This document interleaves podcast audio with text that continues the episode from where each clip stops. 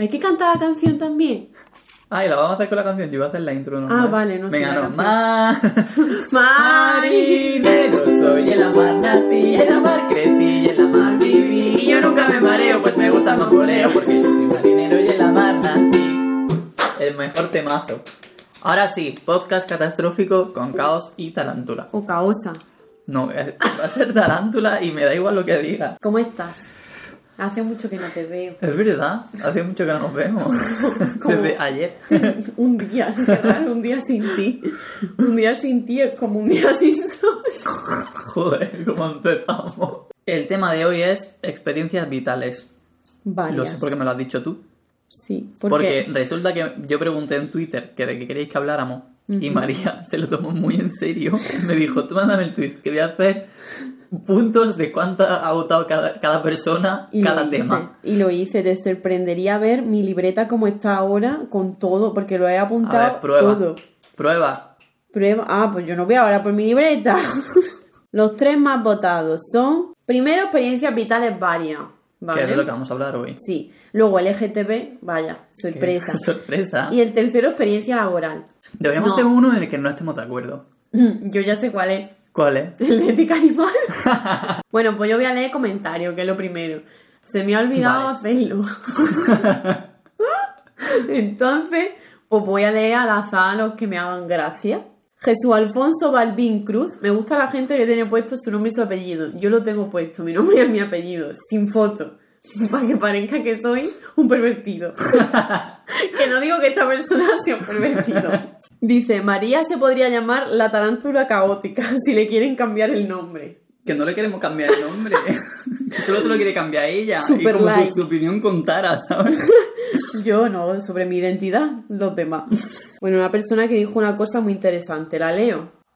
si tan interesante es, no nos va a dejar con la incertidumbre. Luis Coyensmir Pérez, lo siento, no he sabido leer este comentario. Digo. Este nombre.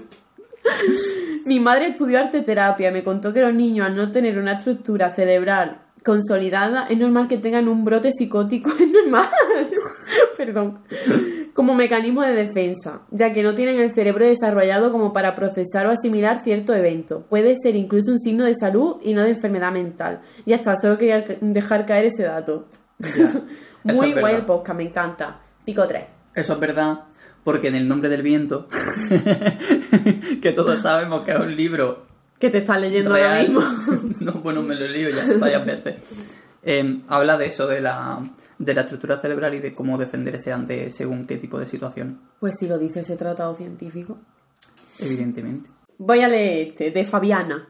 Hola, Dice, Fabiana. Conclusión, risa, seriedad, risa, risa, palabra entre risa, más risa, comentarios con risa, seriedad y luego partirse de la risa. Ya mencioné que risa y yo creo que esos son nuestros podcasts. Pero no nos reímos tanto. Sí. Dijo mientras se reía.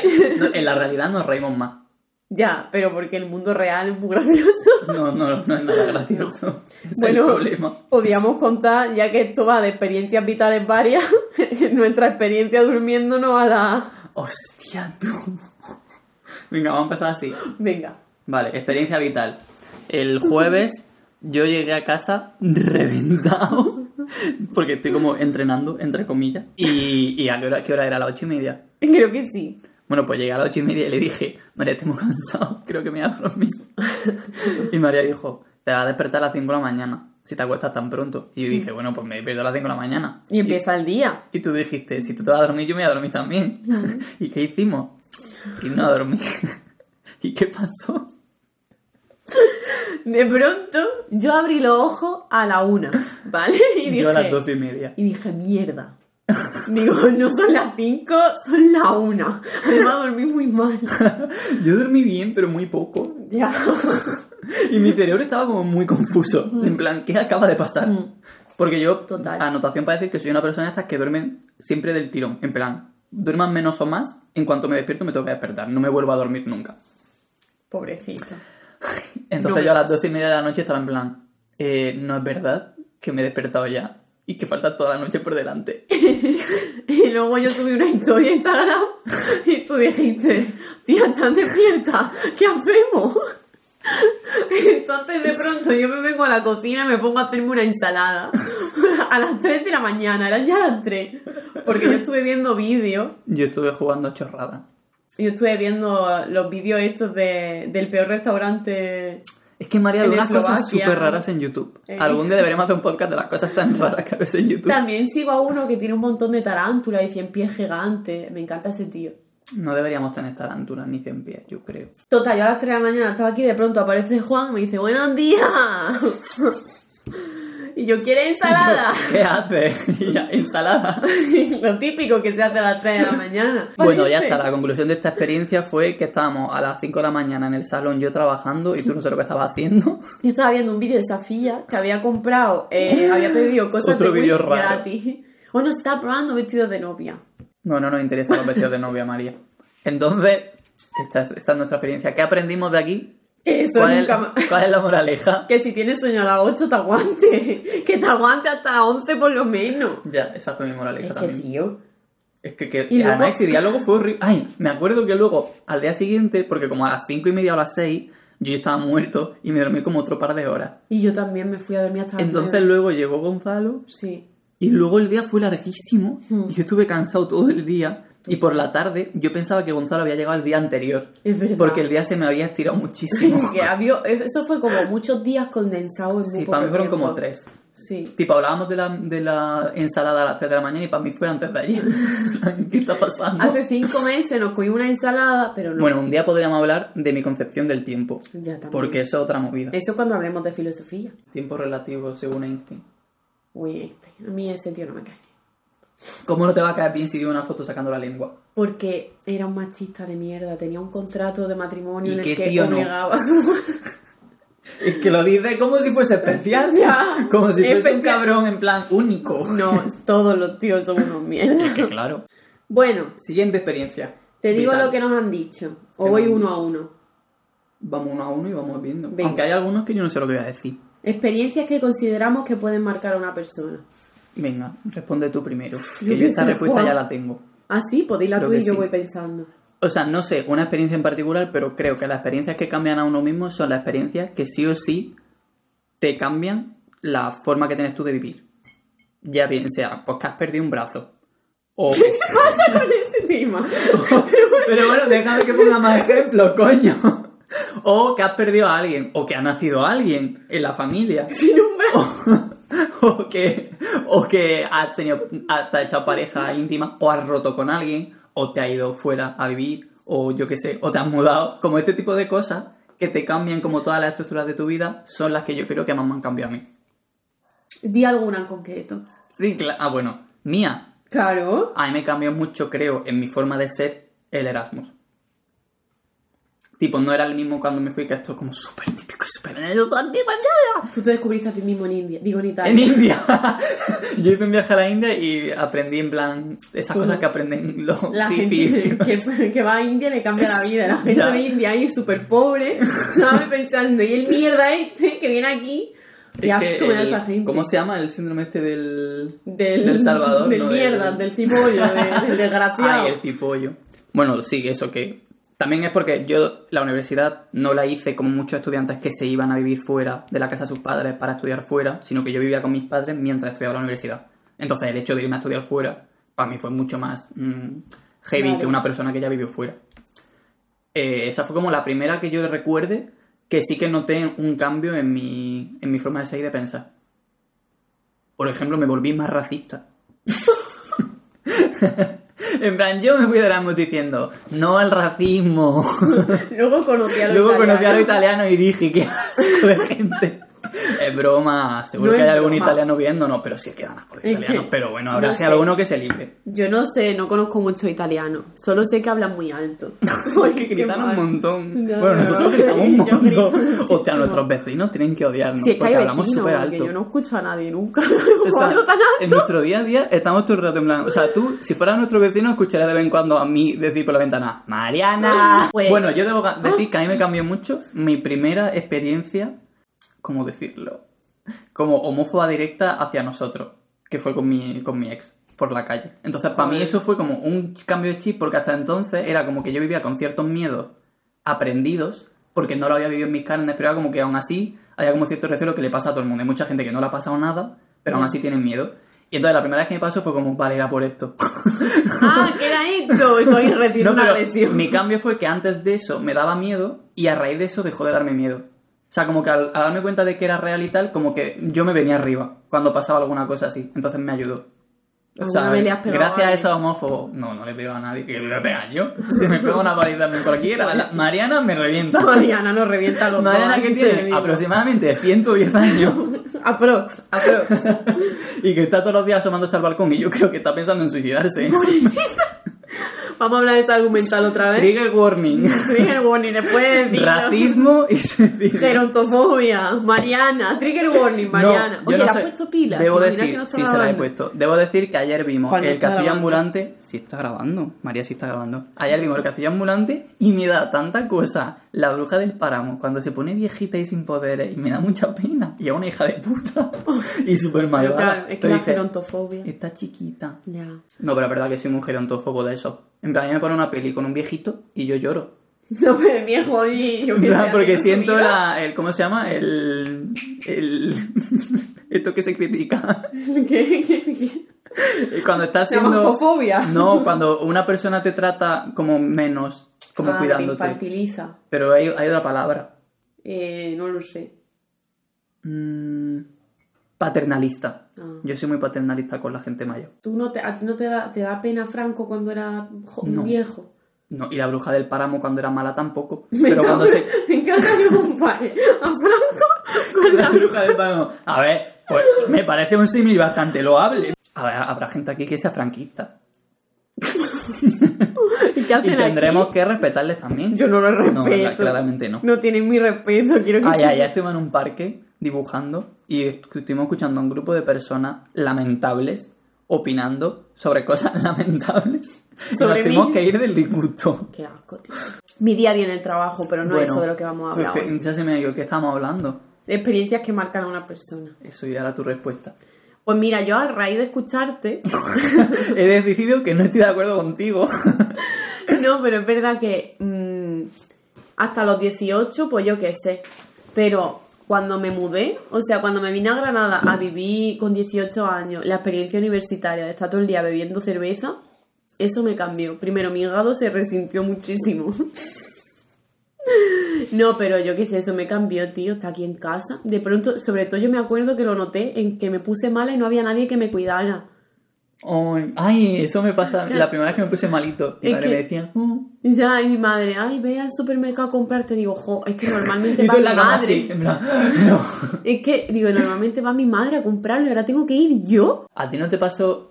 No quiero decir que a todos los adolescentes les pase, pero sí quiero decir que a todos los no, no, pero que a mí me pasa de adolescente y entonces como me pasó a mí lo extrapola a todo el mundo. porque Hombre, si por pasa a supuesto, mí, porque pues tú eres claro, sujeto universalizado. Efectivamente, sino que estoy haciendo aquí un podcast. De como si verdad, tal. es que- Entonces, pero yo de adolescente sí que era como de esta gente que pensaba que era más maduro de lo que era en realidad. Y como que me hacía una idea de, no, es que yo ya como que he tenido un cambio de no sé qué y efectivamente no he empezado a notar cambios reales a partir de los 18. Pero yo me los me imaginaba antes. Yo es que de adolescente sufrí eso que se llama los tíos que te mayores de edad que, Ah. que abusan de su poder y que te dicen eres ma- muy madura Eres para tu sí. edad. Claro. Y se liaban contigo, ¿no? Y, Claro, me lo dices como si me hubiera pasado. y a mí eso me pasó. Yo me lo creía como buena jovencita inocente. Pero no era verdad, yo era una niñata, tío. No, pero es como que yo, qué sé. O sea, yo quiero empoderar a, la a las niñas, a las niñas. A los niños no. de 12, 13, 14, 15, 16 años y 17 a que si algún tío mayor les dice eso, que les diga, y tú eres muy asqueroso y pareces asqueroso. o sea, tú tienes una cara de mierda, o sea, muy acorde a lo que realmente eres. Y ya está. y Ni que un minuto vaya. sin activismo en este podcast No. con Tarántula. Exactamente. Es que hola, o sea, ¿qué le pasa a la peña? Y luego, pues, ¿qué más me marcó a mí mucho? Eh, mi, mi ruptura con Gonzalo. Que estoy con él. ¿Vale? Pero rompimos una vez. mm, creo que no estuvimos durante tres o cuatro meses. Y fue como que yo, yo, claro, con 18 años empecé con Gonzalo, toda mi vida universitaria, pues yo había estado con una persona. Entonces mi vida afectivo-sexual pues, había estado limitada a una persona. Entonces lo dejamos y abrir eso pues me cambió y vi la maldad humana. Fíjate que yo en mi ejemplo he puesto que uno de los ejemplos era romper con alguien. Mm. Porque al final es como un... Tu primera ruptura así muy seria, yo creo que te marca. Las demás rupturas todas duelen mucho. Pero la primera es como, ¿y ahora qué hago? Entonces yo me acuerdo que en aquel entonces hice unos tips de, ru- de ruptura. O sea, como unos consejillos que yo daba. Venga, cortinilla de estrella con musiquita. Tips Mira, para ¿te das cuenta que estoy iluminada? Es verdad. Porque esa, esa persiana está rota. Es que todo en esta casa. Yo eh, primero tuve una serie de rupturas. O sea, tienes que asignarte tu serie de ruptura. Tiene que ser triste, pero a la vez empoderante. Yo elegí Girls. y yo la veía y me sentía muy reflejada porque, aunque yo no estaba eh, todavía en el momento en el que estaban en la serie, las chicas, ¿no? Pero sí que iba a entrar en ese momento, ¿no? Entonces, pues me ayudó mucho también por los temas que hay amorosos y todo eso, pero que a pesar de todo que se recomponían. Tú ves a alguien fracasar y que se recompone, parece que no, pero cuando tú has roto con alguien piensa, yo de aquí no me levanto. Pero mentira, te levanta. Luego, tienes que apoyarte mucho en la gente que tienes cerca. Y la gente que tienes cerca se tiene que Y aguantar. los vecinos en plan, que señora que no la conozco. Y yo, que, me, que me han dejado. Y la otra, ah, perdona, ¿eh? Discúlpame haber empezado por ahí. No, pero sí, y la gente, tu- tu- tus amigues se tienen que aguantar y soportarte. Y a veces empezarás a llorar de pronto mientras estáis almorzando. Que no digo que me haya pasado, pero me ha pasado. Y yo diré, ignorarme. Porque es que esto puede pasar. Y. Ojo, eh, anotación para decir que cuando en una amistad una persona está sufriendo y la otra está apoyando, eso también une un montón. Sí, obviamente. En plan, el mostrarte vulnerable con alguien. Claro. Y además que esa persona responda y te. Llorad, llorad. llora, bueno, lo dice Juan, que llora, vamos, con cualquier cosita ya se le cae la lágrima. Que no, que yo antes no lloraba nunca. Por eso ahora animo a la gente a que Es llore. que estás todo porque he pasado, he pasado por la evolución de persona que no llora por nada a persona que llora por todo. Absolutamente todo, todo. Uy, no, que me he tocado el ojo. Ala. Pues eso, y, y ¿qué más? ¿Qué más? Así, tu disco de ruptura. Disco de música. Mm, Ay, la música. mm. Yo, yo siempre escucho el mismo cuando quiero estar triste. Yo no recomiendo Rooms of the House de la Dispute porque ahonda en la mierda. Pero vamos, que te lo puedes poner.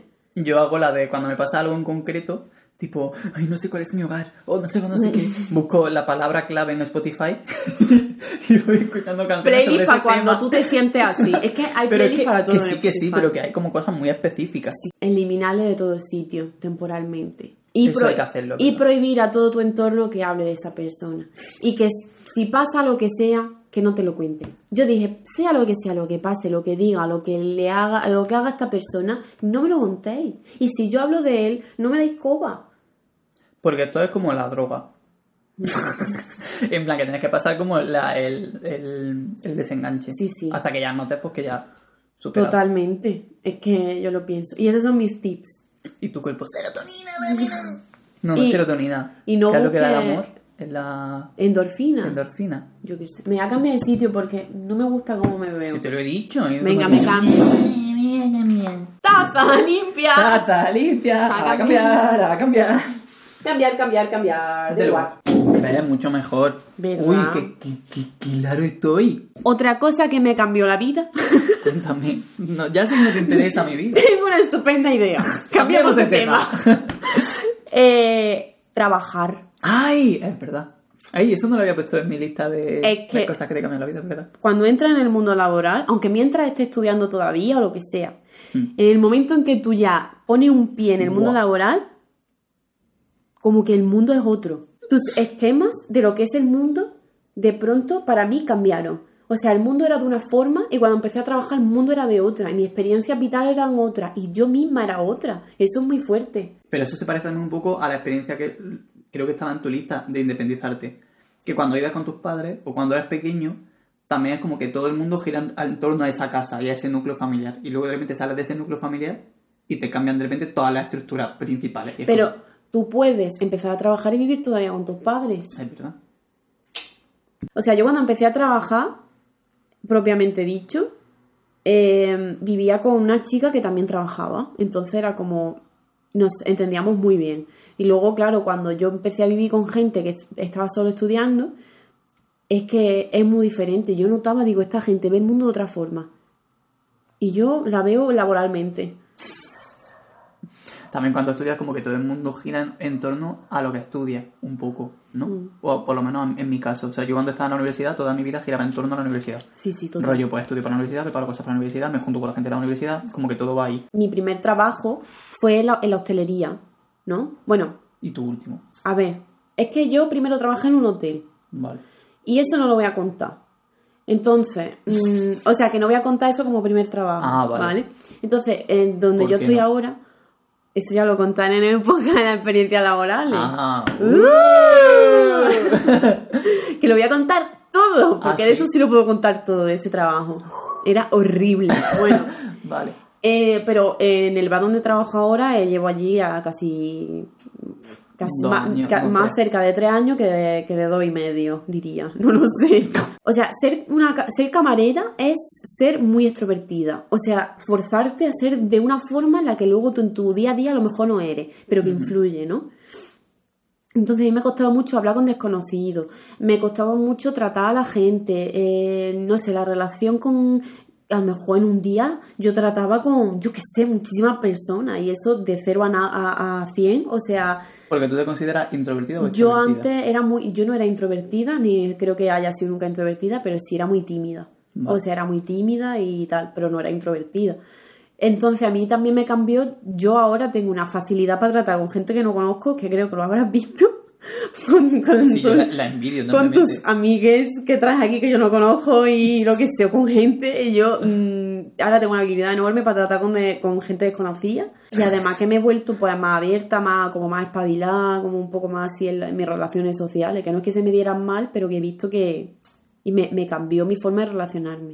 Yo Vale. que si tuviera que enfrentarme a un trabajo tipo así, en plan que requiera hablar con gente de cara al público y tal y cual, Además, también la, la resolución de conflictos, o sea, van a surgir muchos conflictos, especialmente al principio, cuando estás empezando mm, a trabajar o, a- o si ya tienes experiencia y estás en un sitio nuevo. Y el acoso. Ya, es que, ojo, me ¿Pero quieres hablar de acoso en el trabajo ahora o quieres hablar de acoso No, el trabajo en el eso trabajo? se deja. Yo, Ah. eso es que me ha cambiado. ¿Por qué no quieres hablar de eso? Pues, de- porque eso es para experiencia laboral. Ah, vale, pues eso te estaba preguntando, que si lo quería hablar ahora o en el próximo podcast. En el vale. próximo. Amor propio. Amor propio, ¿qué es eso? Eso me está enseñando a mí ahora mi psicóloga. A quererme a mí misma. realidad yo sí que tengo más amor propio ahora. Yo pensaba que iba a decir, yo sí que tengo más amor propio que tú. Digo, No. sí, o sea, Pero también puede ser. sí, sí. yo creo que sí. O sea, hasta No, pero- una piedra tiene más amor propio. Es verdad que yo antes como que no tenía amor propio y ahora sí que, o sea, si tuviera como que comparar entre el Juan de hace un año, bueno, de hace un año, no, de hace dos años, y el Juan de ahora, sí que diría, joder, Da tips, herramientas. eh, uff, es que yo soy muy mal dando consejos. Pues mira, yo creo que una de las cosas que a mí me ayudó fue el cansancio. o sea, yo creo que hubo un punto en mi vida en el que estaba agotado de que la gente sea tan trepa. Y como de que siempre tengas que estar... Como que a mí me, me genera mucha ansiedad y mucho cansancio mental tener que estar a la defensiva con la gente. Porque yo de, natural no lo soy. Y cuando empecé a trabajar aquí en Granada, que trabajé con una señora X que era mi jefa, que a la mínima oportunidad intentaba aprovecharse de mí de muchas maneras, de forma económica y de otra forma, como que yo aprendí mucho a enfrentarme y a- como a no evitar el conflicto que ella me estaba creando constantemente. Y entonces llegó un punto en el que ya por puro agotamiento, cuando me enfrentaba a ella ya ni siquiera me generaba ansiedad. Ya llegaba un momento en el que yo ya me crecía. Decía, es que soy un trabajador de la hostia y no, en plan, es que sales perdiendo tú si me pierdes a mí. Y me daba cuenta de que al crecerme yo, ella se crecía menos. Como que había ya empezado a como generarse unos Claro. roles y cuando yo jugaba a ese juego de roles al que nunca quería participar socialmente, me daba cuenta de que podía jugar si quería. Pero claro, me generaba mucho esfuerzo. Ya. Y luego llegaba a casa y necesitaba dormir mucho. y decía, "Ay, me voy a descansar todo esto que he vivido hoy. y también darme cuenta de las cosas que hago yo, de que hay un momento en el que dices, jo, tío, si sé hacer cosas. Y la hago bien. que yo creo que tuve un Tienes que trabajo valorarte. que me afectó mucho emocionalmente y que de hecho casi me hace dejar de querer dibujar, que fue X encargo, de que no vamos a hablar Le- aquí. Pues yo le pego. Y entonces a raíz de ese, de ese proyecto, como que yo mismo dije, vale, o tomo la decisión de poner en valor lo que yo hago, o tengo que dejar de dibujar porque yo no puedo seguir enfrentándome a estas situaciones con más gente. En plan, es que si me enfrento otra vez a esto, me muero. Ya. Bueno, me muero, que yo soy muy medio dramático. No, pero. Te entiendo, te mueres espiritualmente. Sí. Bueno, también creo que otro tip sería que el amor propio va ligado a, a tu autoestima y a como... O sea, no tanto el amor propio hacia ti, sino tú en la vida en general. Como que si tú estás bien con la vida, también puedes estar bien contigo mismo. O sea, que las dos cosas van de la mano. Entonces, claro, yo no estaba bien ni conmigo mismo, ni con el mundo, ni con nada en general. Entonces, ¿cómo iba a estar bien conmigo mismo? Cuando empecé a estar bien con todo, también empecé a estar bien conmigo mismo. Ahora lo veo muy fácil.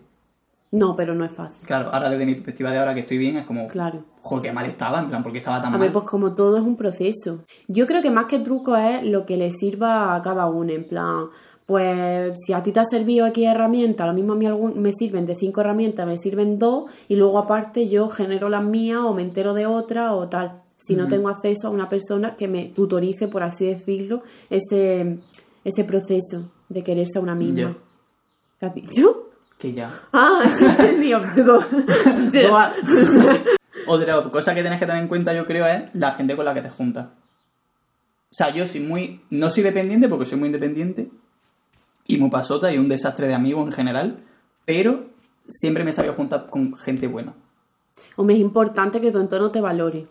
Y en el momento en el que no te valore, pues pararte a pensar. ¿Por Entonces, qué? joder, yo pienso, digo, si yo estando en plan con la gente con la que estaba, que era gente creativa, que valoraban lo que hacía, que me animaban un montón, que tal, aún así me ha costado, imagínate a alguien que no tenga ese apoyo externo, es que es imposible. Ya. Entonces, total. eso que el, el- con quien te rodea es súper importante. Pues sí. I agree. Y por eso hay que cuidar de la gente, no como hago yo. Que tú sí cuidas de la gente, Juan. María, soy un poco desastre sí con mis relaciones sociales. Yo te digo, tengo tal cosa en mente, tú me animas y me apoyas. Bueno, pero no sé, o sea, pero porque vivimos juntos. en plan, yo con la gente con la que no convivo, de normal, como que a veces... A Pablo le apoya. Te ves todos los vídeos. Le da Ah, MG. MG. Ay, Pablo es que yo estoy enamorada de todo lo que hace. de él. Pero yo me acuerdo, eh, me ha venido un recuerdo de cuando nos cuidáramos la primera vez y me escribía la gente en plan, eh, hey, ¿cómo te va? Te echamos mucho de menos, no sé qué. Yo me sentía mal porque es que yo no echo de menos a nadie, ¿sabes? Como que- A yo ver, cuando pero- estoy en otro lado, se me olvida la gente. Pero bueno, si a lo mejor estás en un momento de tu vida, es que a lo mejor mm, no es tóxica esa forma de llevar el desapego, ¿no? O sea, yo lo entiendo como cuando me iba de vacaciones a mi casa y Gonzalo me decía algo así como que no me iba a echar de menos, ¿no? Como que era que sí me iba, iba a echarme en falta, en plan, yo no estaba, Mm, ¿no? vale. Obviamente, pero que... No te hace tam- sentir mal. Claro, él no iba a estar mal porque yo no estuviera, porque él decía, tú estás en tu casa, estás de vacaciones, estás con tu familia, ¿me entiendes? Hombre, me gustaría verte, sí, pero bueno, ya nos veremos. También hay una diferencia muy interesante al echar en falta en irte o que alguien se vaya. Porque a mí me pasaba que todo el tiempo que vivía la situación de que alguien me eche de menos era porque yo me había ido. Tipo, me he ido a Italia, la gente me echa de menos, pero ya yo no. Me voy, me independizo y la gente grana me echa de menos, pero ya yo no. Y cuando vivían con Ada y Ada se fue a Francia, me di cuenta de lo que era echar de menos. O sea, me di cuenta de lo que era despertarte, ir a desayunar y que una persona que siempre está ahí nunca esté, o como cosas del día a día que de repente hay alguien que falta. Y claro, yo pensaba, Ada no me está echando de menos, porque Ada está en Francia trabajando en la vendimia, haciendo sus movidas, Claro. y como que ahí me di cuenta, digo, no es lo mismo tú irte a, otra, a vivir otra cosa a que alguien de repente desaparezca. Claro. Pues yo voy a hablar de mi experiencia con el amor propio. Dale. Pésima. Lo sabía. Siguiente. Siete. No sé qué, qué voy a decir. ¿Qué crees que tendría que pasar para que tú te quieras a ti misma? Yo me quiero ahora más. Vale. Que no significa que me ame. O sea, mi última sesión con mi psicóloga fue básicamente, Buah, estoy viendo el avance, cómo me quiero más, cómo me tengo más en consideración. Es porque no estás trabajando. ¿Qué me hizo a mí? No, incluso cuando estaba trabajando. ¿Qué me hizo a mí da, como empezar? Tocar fondo. Ay, bueno, en realidad, es verdad. Es O sea, que a es veces tocar fondo, no lo busques, porque viene solo. No lo busques porque entonces no va a tocar fondo, pues lo estás buscando. Ya. Pero llega un momento en el que pasas una situación y en ese momento no te das cuenta, pero cuando ya ha Mm. pasado dices, ostras, he tocado fondo. No, es verdad. O sea, me estoy dando cuenta de que tienes de toda la razón. Ya, yo, es que yo soy muy Tú lista. Es súper lista, tío. ¿Qué? ¡Qué lista soy! que vamos. No, pero fue tocar fondo. Ahí dije, uy, uy, espérate, espérate. Porque, sobre todo cuando pasaban cosas en mi vida o me hacía cosas o pensaba cosas, y entonces yo hablaba sin más de un tema. Y mi psicóloga se iba por otro y me decía, pues no callé, me encontré. Yo le estoy pagando a ella, me cambia de tema. No, pero ella me decía, eh, no, ¿por qué te hablas así a ti misma? ¿Te das cuenta de cómo te hablas? O sea, ¿te das cuenta que te miras desde fuera y te hablas fatal? Dice, si tú fueras una amiga tuya, te hablarías así. Que esto es muy típico, Hmm. eh, pero funciona bastante. De hecho, yo se lo digo mucho, en plan de cuando alguna está haciendo una gilipollez. ¿Sabe quién es? ¿Quién está Ah, vale, pensaba que era yo, digo, tío, yo no estoy haciendo Bueno, ahora Seguramente nada. a ti también te lo haya dicho alguna Sí, vez. pero que yo no. haces algo, tipo, pues, como con el mierda. Con y yo te digo, mierda. ¿qué me dirías si fuese yo el que está haciendo esto? Sí, y tú sí, me dirías, pues te diría qué tal. Y yo, Mm, Claro. hasta aquí mi opinión. Es que si tú, o sea, eh, eh, yo creo que la cuestión está en por qué te dejas a ti sufrir tanto si no quieres que los demás sufran tanto. Que tiene la gente que no tengas tú. Y es como, mm, al final, mm, Como que a veces también nos queremos solo castigar. estás tú, sí. Tipo, es que me lo merezco o Mm. cosas así. Y hay, hay que aprender a combatirlo, hay que aprender a generar otra vocecilla. Yo estoy aprendiendo a generar la vocecilla que dice, yo no veo esto necesario. Y es como que también llegó un momento en el que yo me cansé de sufrir tanto. Porque yo, ¿qué es lo que realmente quiero? Yo quiero estar bien y ser feliz. Entonces voy a ir a por eso. Y voy a intentar tenerme en consideración y cuidarme. A mí una cosa que me acuerdo que casi lloro fue una de las primeras veces que hice yoga. me dolía tanto. Y entonces, No, porque decía la, la de internet que yo veo. La que chilla mucho porque yo lo pongo a que chilla tope. muchísimo. Cuando estábamos en la fase esta de relajación final, dice, bueno, ya. ¡Relajación final! como lo escucha Juan, como lo escucho yo. Decía, y ahora aprovecha y date un abrazo a ti misma. Y yo dije, ay, que nunca me doy cariño. Y dedicarte tiempo y no dejarte sufrir. A veces, cuando alguien te trata mal y tú lo estás permitiendo, yo qué sé, como, ¿por qué? ¿Sabes? Yo me tengo que imponer en ese sentido. Oh. ¿Qué? Nada. Qué cute.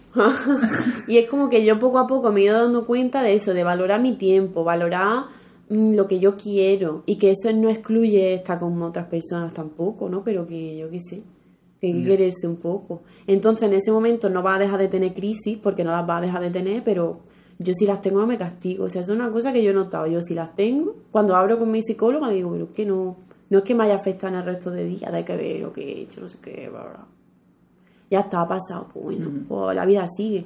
Y sobre todo lleva un registro físico de lo que hago y tal. Por ejemplo, yo, puedo- yo tenía eh, mis semanas muy distorsionadas. Yo llegaba a la psicóloga y le decía, yo no he hecho nada, y es que esta semana, que no sé qué, y luego empezábamos a ver cuadrantes y decía, bueno, pues yo sí que veo que has hecho. De no sé cuántos días has estudiado tales, y bueno, aunque no hayas estudiado, ha sido por esto, por lo otro. Y eso es lo importante de cuando no haces algo, no, no que, que sea porque, por ejemplo, tienes un impedimento físico o a lo mejor emocional y necesitas descansar la mente, pero no porque tú estés diciendo estoy mal, me voy a estar todo el día acostada, porque es que estoy fatal y no voy a hacer nada. Y eso te va a hacer sentir mejor o peor, o te va a dar tranquilidad o no, ¿sabes? Como, Mm. ya está, sin más. Muy bien. Muy bien, siguiente. No como yo. Procrastinación. ¿Qué quieres decir de eso? Tú eres procrastinador mm, activo. Sí. Y yo, Yo, pero eso, eso es un término que yo me he inventado. Ya, ya lo sé, lo ah, sé. vale, es que lo has dicho como si... ya, porque yo ya lo he adoptado de Yo soy muy procrastinador activo. Mm. Sí, es verdad eso. La gente así la admiro porque por lo menos hace cosas. Es que a mí como que da mucha ansiedad perder tiempo. Entonces cuando eh, no puedo hacer algo, no quiero hacer algo, termino haciendo otra actividad que también tengo que hacer pero que no me apetece. Tipo, pues voy a poner una lavadora o voy a plan... bueno, planchar.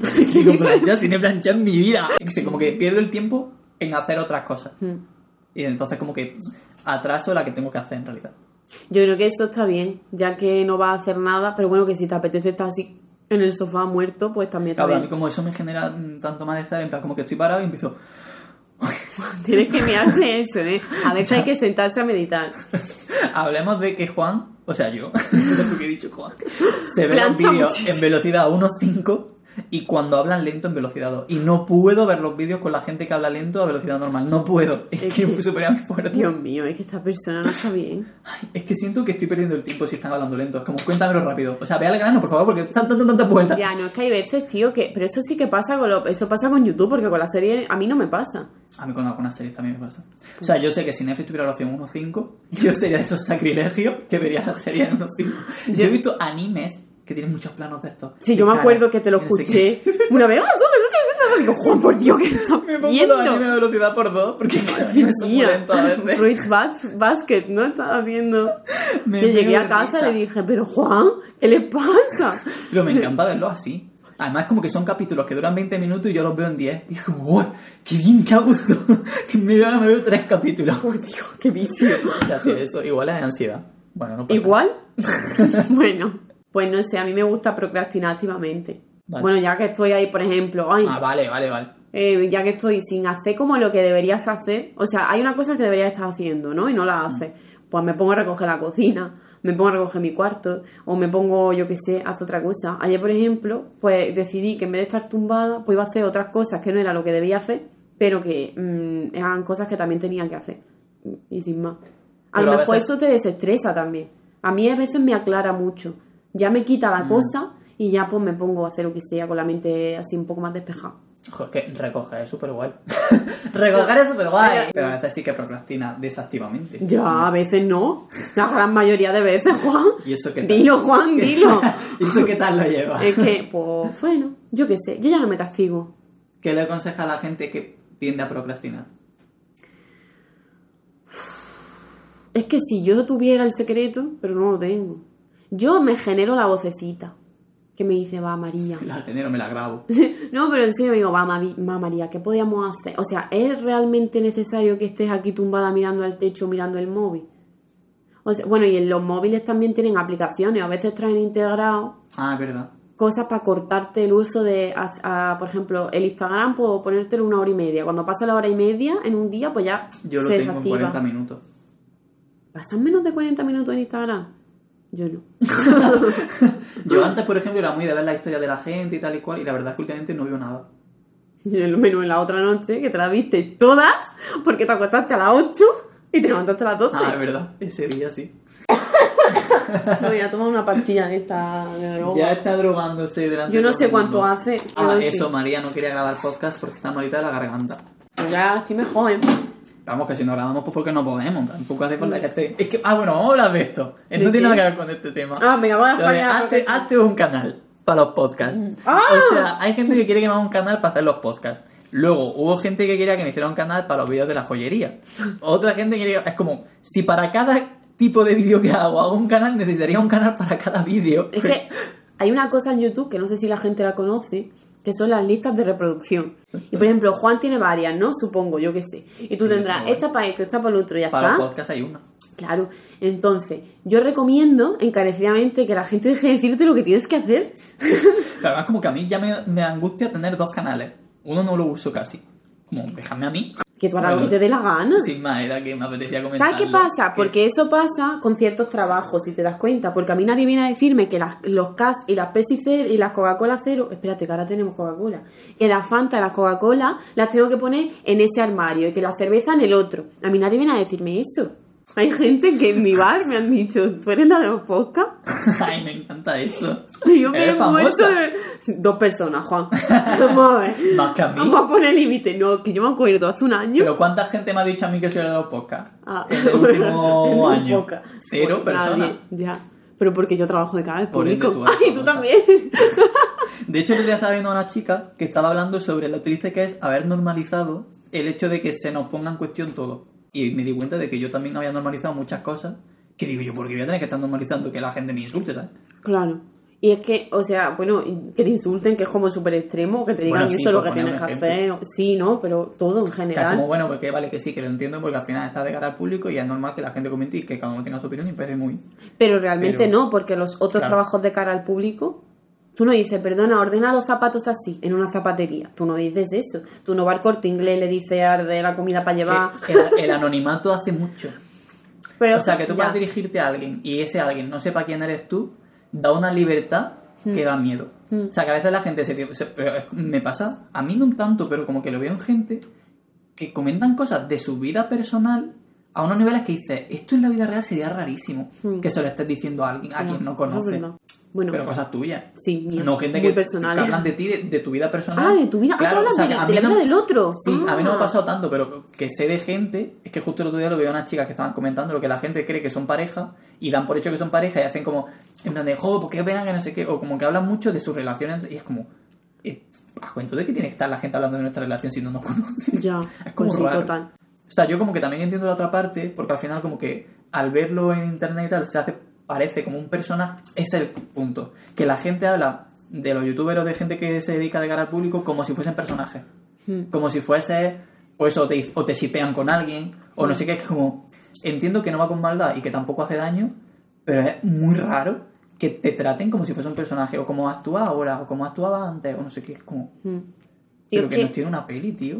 Ya, pero es que eso, eso me parece a mí un poco como para revisárselo tú como persona que visualiza este contenido. O sea, yo creo que detrás de lo que tú haces en este eh, parte de tu vida, este es uno de tus trabajos, ¿no? Luego está pues ser ilustrador y hacer encargo y no sé qué. Y este es uno de tus trabajos y que haya gente constantemente diciéndote lo que tienes que hacer. O sea, a mí me parece guay que te pidan cosas, ¿no? Porque bueno, siempre está bien, porque eso es una sugerencia, ¿no? Y las sugerencias siempre son bienvenidas. Pero otra cosa es Sí, es la forma la que, que te lo digan, hazte otro canal para esto. A ver, es que la gestión de un canal de YouTube requiere cierto tiempo, cierto esfuerzo, ¿sabes? Y a lo mejor pues tú no quieres. En fin, también a veces nosotros no lo buscamos, ¿eh? Que luego yo estoy ahí leyendo fanfics de no sé qué, no sé cuánto y me parto de risa. Oye, pero eso lo está que estoy haciendo es, claro, es como digo, pero claro, en realidad están, hay aquí una persona haciendo un fanfic sobre mí y otra persona que también existe. Es rarísimo, pero bueno, nos hace gracia. Cuando un está- fanfic sobre ti, sobre mí. Lo voy a escribir yo. Por favor, hay- Bueno, vamos a hablar de otra cosa. Dime. Que hay más Que se cosas. dio el tema, estamos Llevamos hablando de mucho tiempo, varias. Juan, no veas. Madre mía, María, venga, te- termina. Experiencias divertidas en nuestra vida. Después es que no me acuerdo de nada. O sea, estaba pensando en una experiencia divertida. La vez que tuviste agujeta de reírte conmigo. Pero eso me ha pasado muchas veces. Pobrecito, qué lástima. Pero no, es como que no me acuerdo de tío si yo he hecho cosas. El karaoke fue una experiencia divertida. Es verdad. Yo siempre que salgo Pero digo, eso que no lo cuento como experiencias vitales. Como que experiencia divertida para mí fue vital. Plan, No, pero no tan- vital, sino cosas de nuestra vida. No que fuera vital, ¿sabes? Sino Ya, cosas de no sé. anécdotas divertidas. Sé, sacando a los perros me han pasado cosas muy raras. Como que siempre- como que hay veces que digo... siempre hay alguien que se para a tocarlo. Yo. Bueno, que hay un, Creo pe- que hay ya- un pavo que va con un Shiba paseando y lo he visto ya como tres veces, creo, una fue contigo. Y sé que el perro se llama Yuki, que es precioso y maravilloso, y el dueño ni puta idea. Yo no sé quién es esa persona. Ya, normalmente yo, a, a mis clientes que tienen perros, yo sé los nombres de los perros, toda su experiencia, su expediente médico y el de los clientes, yo ni idea de quiénes son, ni de Pues cuáles. como que se me Los veo por la calle y yo no reconozco a la gente, al perro sí. Ay, puedo. No, yo le pregunto al perro, ¿te puedo tocar? Al dueño no. A ver si el perro quiere, porque no lo voy a tocar, porque hoy una persona que me diga que no. Anda a tu casa, dame el perro, me lo llevo.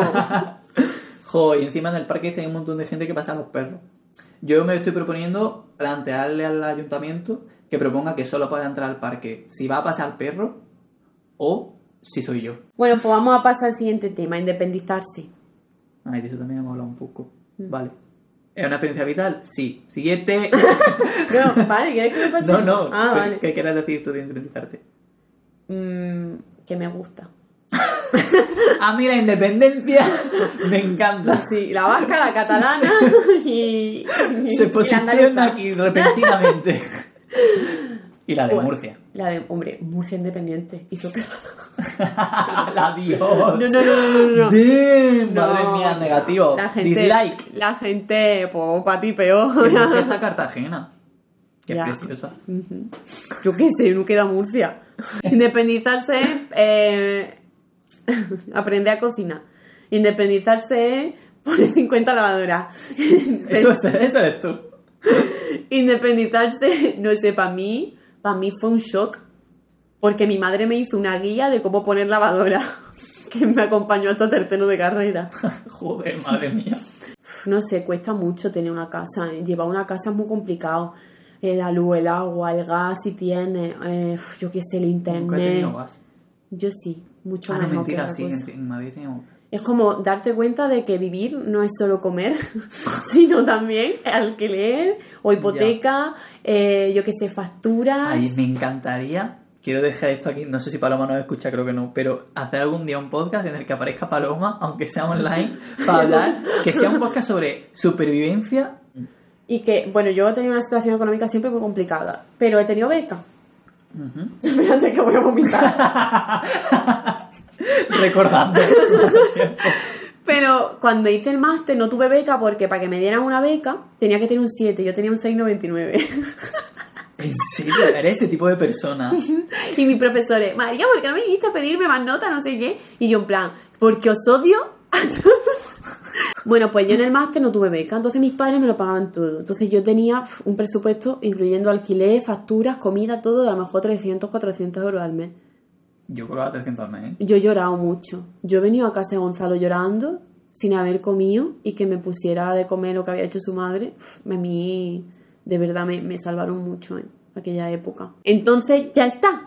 No pasa nada. Estoy bien, ¿eh? Estoy bien. Yo ahora estoy bien, te voy a decir. Que nadie se preocupe por mi estabilidad económica. Está bien, Estoy está muy bien. bien. Yo no. No sé qué preocuparos. Pero no pasa nada porque tengo trabajo y tal. O sea que no pasa nada. Algún día.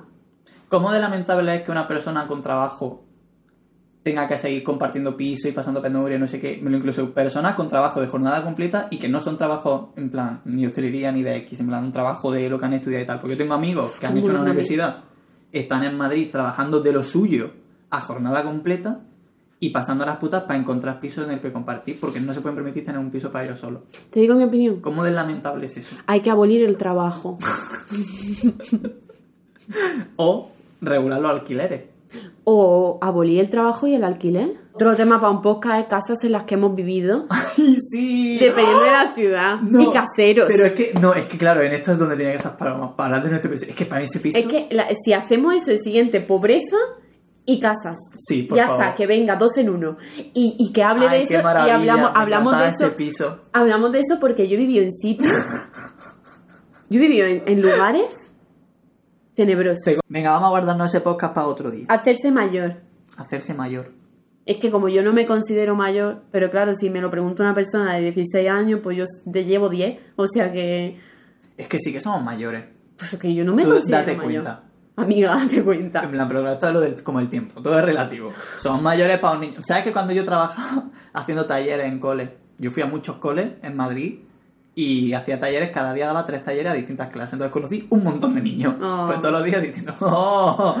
Bueno, ya, no, desde fuera. Debo decir que se me daba súper bien. Y las profesoras siempre me decían, bueno, las maestras, porque yo siempre es señora, me decían, eh, jo, que bien se te da a los niños, no sé qué trabajo de esto antes. Y yo, No, soy alérgico a los niños, tengo un sarpullido sí, aquí. y que soy alérgico a los niños. Bueno, la cosa, que muchas veces te decían, ¿cuántos años tienes? O cosas así. Se decía, ¿cuántos me echas? Y era increíble. O sea, porque te podían decir cualquier cosa. O sea, te podían decir desde 20 hasta 50.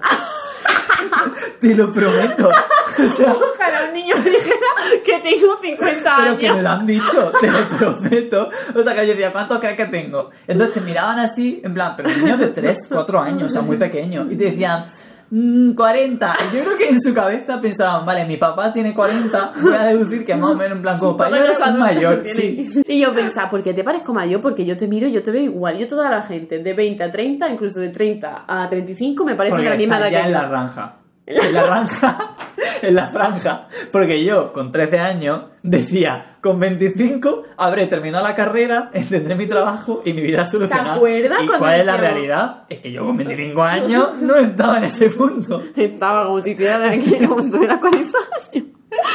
Pero es que no en ese punto ahora Cuando tú estás en la... Cuando tú estás en la granja. Ay, yo me acuerdo de verdad. Es que cuando, claro, cuando éramos pequeños veíamos Sin Chan y Ume Matsusaka era una vieja. Cuando tiene 24 años, Ume Matsusaka. Y decíamos, ¡buah! ¡Qué, Buah, qué desgraciada! Yo tengo a 25 y soy una desgraciada. Además de que Ume Matsusaka tiene 24 años, es profesora, Y tiene una sola. casa para ella sola. Es que Ume vive muy bien, que no tiene novio, mejor todavía. Así que nos la vendieron Ume fatal. era mejor. Todos somos Ume. Sí. Y Belén. En fin. Bueno, es que no sé qué decir de hacerse mayor. Pues qué suerte. Porque mientras no te mueras, te vas haciendo que se mayor. haciendo mayor. Vamos, es un año más que yo, ¿no? Pero para mí ¿Cuántos algo- años tienes, Juan? Yo 27. ¿27? Yo pensaba que tú tenías 26. ¡Qué viejo! Sí, celebraste Bueno. mis 27 conmigo, hija de puta. Y yo te compré la mela. Bueno, yo que sí. Experiencia en nuestro cambio de jóvenes a ser adultos. Que hay veces que me siento joven todavía y gente, veces que no. fin. Bueno, espero que os haya gustado. bueno, ¿cuál es tu experiencia de pasar de joven a adulta? No, yo viví sola. Viví Viví sola, sola. tío. Claro, es que en yo cuando plan, viví sin mis padres. Yo cuando voy a casa lo noto y esto te lo hablamos O sea, también en otro ¿dirías podcast. que sentirte adulta va ligado a sentirte independiente? En realidad no tiene por qué, pero para mí sí. Vale. Buena Yo creo que también es que en cada momento de tu vida, a nivel institucional, te piden ciertas cosas. Por ejemplo, cuando tienes que hacer la declaración de la renta. O cuando mm, tienes que hacer papeleo tú de cualquier tipo, ¿no? Que antes no has hecho y empiezas a hacer cola en la seguridad social. Y te ves allí en un cuchitrí Total. haciendo cola en la seguridad social. Bueno. No sé, yo quiero ser joven siempre. ¿no? me gustaría ser una bruja. ya que estamos aquí. Vamos a terminar esto aquí. Porque ya está yéndose de... está- Ya, Ya, porque mira, el hilo. mira todo lo que tienes que editar. Vamos a terminar esto, por favor. Está siendo larguísimo. Ay, me duelen los ovarios, gente. Voy a decir para terminar los temas que han quedado pendientes. Miedos, universidad, familia, cocina. Estoy como hablando. Vale, vamos a decir, en plan, Peña, los que nos estéis escuchando, decirnos de todo lo que está diciendo María que os interesa más. Mamá. Y se puede votar y así el que sea más votado lo hacemos. Vamos a hacerlo así, porque si no esto es un lío, nunca sé de qué hacer el podcast. Venga. Viaje, amor, Viaje. realidad de los dibujantes. Bien. Ahí puedes hablar mucho tú. Yo sí, porque existen. Andalufobia. Andalucía, Ah. Y andalufobia podemos hablar. de política en general. Inclusión forzada. ¿Esta persona se puede explicar? Es que me suena machista. Inclusión forzada. Sí. En plan, se refiere a cuando metes a alguien negro en una peli forzadamente, porque los negros no existen. Pero es que últimamente hay muchos gays. Últimamente no, siempre ha habido gays. Que soy Auronplay. Oye, me meo. Espérate que voy a terminar rápido, ya. que- que de verdad que me siempre te estás meando. Yo también te espera. Pero que me toma el té y esto es diurético. Que te espere. LGTB. Teorías conspiranoicas. Dime. Drogas. Amistad y redes sociales. Bueno, venga, que me Bueno, meo. pues ya está, nos vamos a mear. Eh, muchas gracias. en. ¿Sabes que he visto que estamos en Evox? Estamos en Evox. Sí. Claro, si yo lo pongo en blanco. Y no nos sigue nadie. Nadie nos no, sigue en espérate, a ver cuánta gente Ay, nos venga, va. Que se me ha olvidado decirlo al principio del podcast. Gracias. En plan, nos podéis escuchar en YouTube, en Spotify, en Apple Podcast, en Google Podcast, en todas esas movidas, en Evox, según María. Sí, yo no sigo. Adiós. Siempre lo haces era. Hasta pronto.